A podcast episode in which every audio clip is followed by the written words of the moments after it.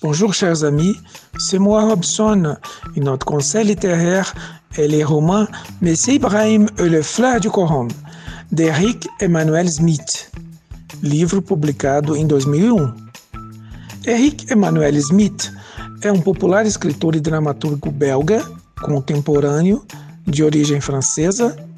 Suas obras foram traduzidas e encenadas em mais de 40 países é considerado um dos dez autores de língua francesa mais lidos. Este romance pode começar como todas as histórias, mas com um diferencial, ou seja, a emoção entre os personagens. Paris, anos 60. Moise, menino judeu de 13 anos, torna-se amigo do velho dono da mercearia árabe da Rue Bleue. Mas as aparências enganam. O senhor Ibrahim, o dono da mercearia, não é árabe, a Rue Bleue não é azul e o adolescente talvez nem seja judeu. Moise mora com seu pai sem muitos recursos financeiros. O pai não conversa com o filho e a mãe abandonou a família quando ele ainda era pequeno. O senhor Ibrahim, um senhor muito gentil, proprietário da mercearia, sempre falava do Corão, do livro sagrado, onde ele conseguia encontrar respostas para todos os problemas. O romance começa com Moise tentando entrar em um prostíbulo, mentindo sua idade, ou seja, diz ter 16 anos. Mas é na loja de, de Monsieur Ibrahim que realmente começa a nossa história. Moise nosso jovem rebelde comete pequenos furtos e o Monsieur Ibrahim deixa passar despercebido. Até o dia em que, o, em que a cliente Brigitte entra na loja e compra uma água por um preço exorbitante. Isso choca o menino.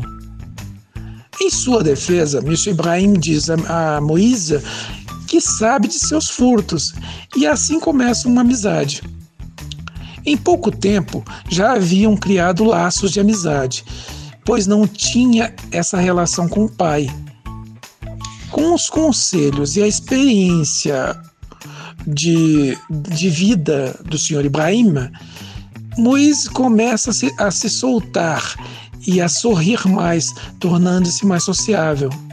É Monsieur Ibrahim quem vai lhe ajudar ele lhe explica que seu pai nunca, nunca superou seus traumas de, do campo de concentração e os avós de Moise foram torturados e mortos.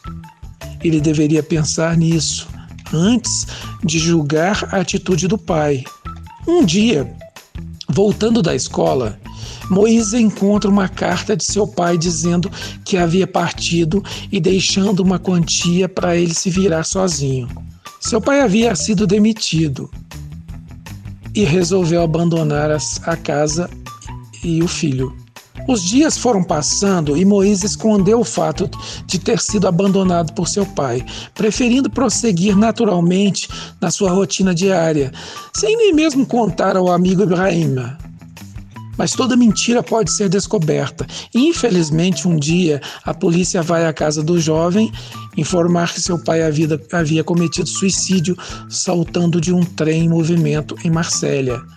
Por um instante, ele não sabia o que era pior: ter um pai que o deixou, mas que poderia voltar, ou um pai suicida.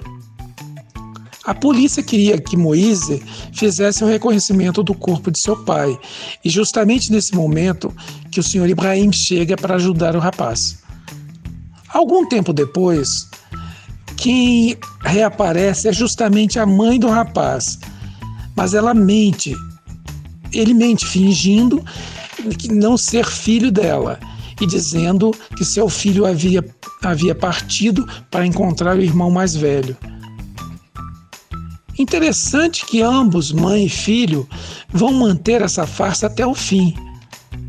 Talvez seja uma maneira de fugir das responsabilidades. E pelo menos para eles essa atitude não é nociva. Após o ocorrido durante a noite, Moisés brinca com o Messias Ibrahim, dizendo por que ele não o adota como filho. O surpreendente é que Messias Ibrahim concorda e no dia seguinte começa todos os trâmites para a adoção. Após a adoção, ele sai em viagem para conhecer vários lugares. O destino final seria Istambul, a terra natal de Messias Ibrahim mas um acidente terrível causa outra perda a Moisés.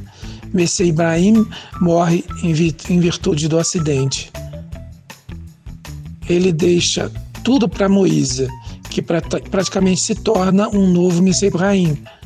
Sobre o nome do livro, uh, dentro do, do, do, do Corão uh, de Messias Ibrahim havia, haviam duas flores. O livro também foi adaptado para o cinema e quem faz o velho Ibrahim é o Mar Sharif. Um filme excelente. Vale a pena vocês assistirem. Tenham uma excelente leitura e até a próxima dica literária.